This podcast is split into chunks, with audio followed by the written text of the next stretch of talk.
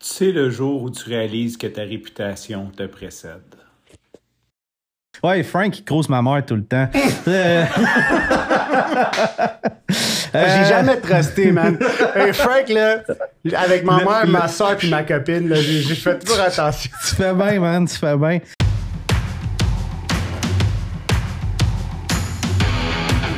Il aime le code.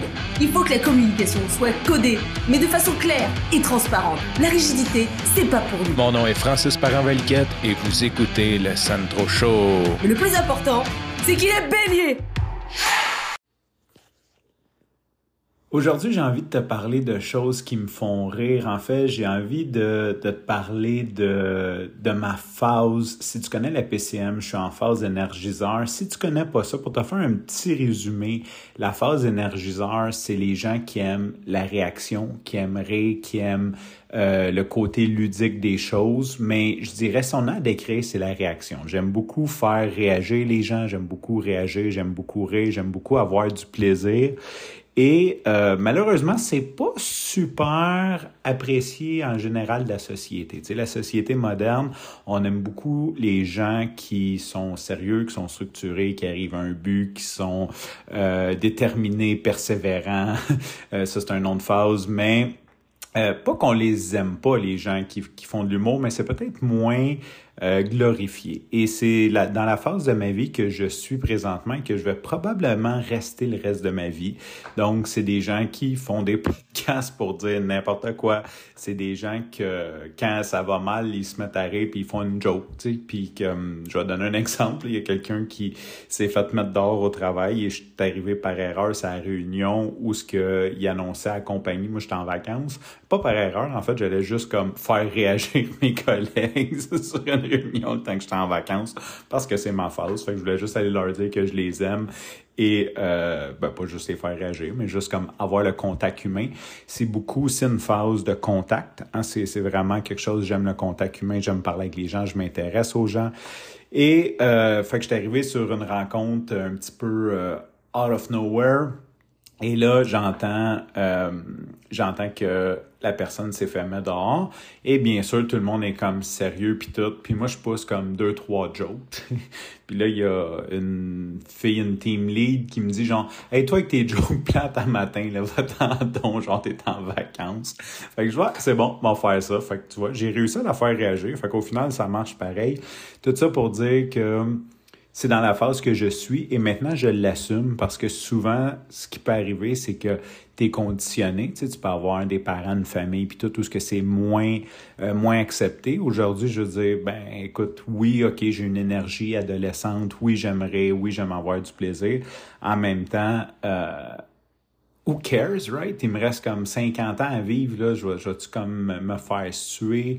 Euh, non, j'ai, j'ai envie d'avoir ce plaisir-là. Fait que tout ça pour dire que j'aime beaucoup rire. Et si t'as entendu au début, je t'ai passé un extrait euh, d'un moment qui m'a tellement fait réagir, qui m'a tellement fait rire que je voulais le partager. En fait, je l'ai même mis sur Facebook. Puis ce que je veux parler un petit peu, c'est que un de mes objectifs, une des choses que j'ai mis dans ma bucket list, c'est de faire un open mic un jour. J'ai pas nécessairement l'intention d'être humoriste, quoique si ça fonctionne, ça serait vraiment une job parfaite qui serait alignée avec ma phase de juste comme faire réagir les gens devant une salle de spectacle puis faire plein de cash. Mais euh, il y a un point de départ, puis ça s'appelle des open mic. Fait que j'ai envie de prendre du temps. Tu sais, il y a des gens que, genre, ils disent, moi, si je gagne des millions, je vais m'acheter 18 châteaux, là. Ben, moi, c'est le genre de choses que je ferais. Je prendrais du temps. J'irais peut-être même à l'École nationale de l'humour pour l'apprendre, comme pour apprendre comment euh, faire, euh, faire réagir les gens, comme apprendre toute, toute la technique, la mécanique derrière. Et j'irais faire des open mic. Bon, fait que là, pour le moment, mon plan, c'est pas de retourner à l'école pour ça, mais euh, mon plan, c'est de, de commencer. Et j'ai commencé par faire de l'impro cette année. Je vais en parler plus tard euh, sur, sur le centre trop. Mais je fais des petites étapes qui me permettent de tester des choses, de rire.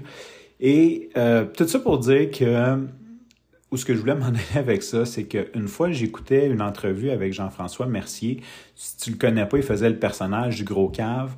Ce gars-là, c'est un gars ultra intelligent. Puis là, je vais sûrement dire une niaiserie, mais genre, euh, il est mathématicien de formation, il est actuaire de formation, un enfant En tout cas, c'est un méchant, une méchante brain, OK? C'est pas... Il, joue au gros cave, mais c'est un gars vraiment intelligent. Puis même que si tu as vu certains de ses spectacles, un moment donné, il commence son spectacle, puis il dit genre... Euh, ouais, moi, je suis comme dans un groupe de poètes...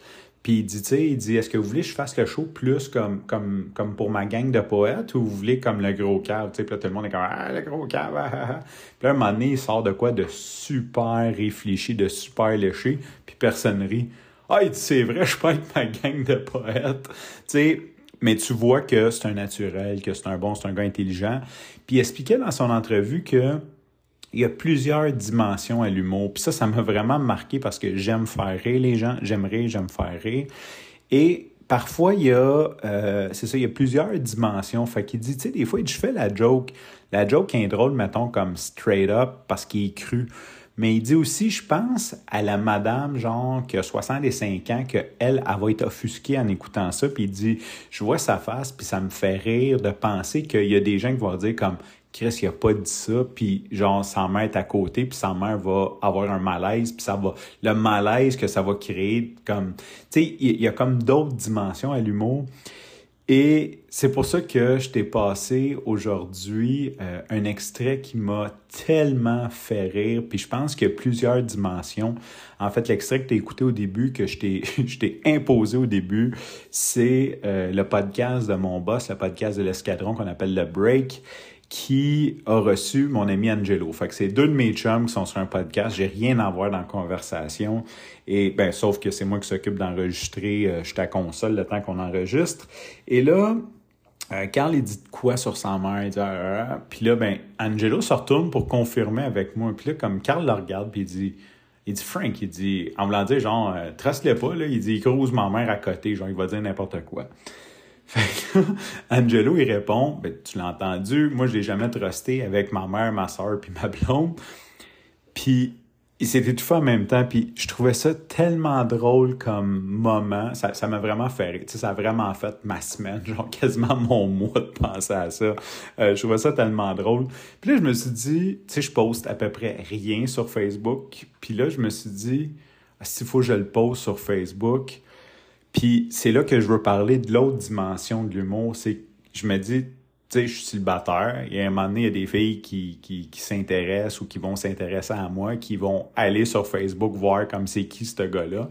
Puis comme je pose jamais, ben cette vidéo-là, risque d'être en haut longtemps.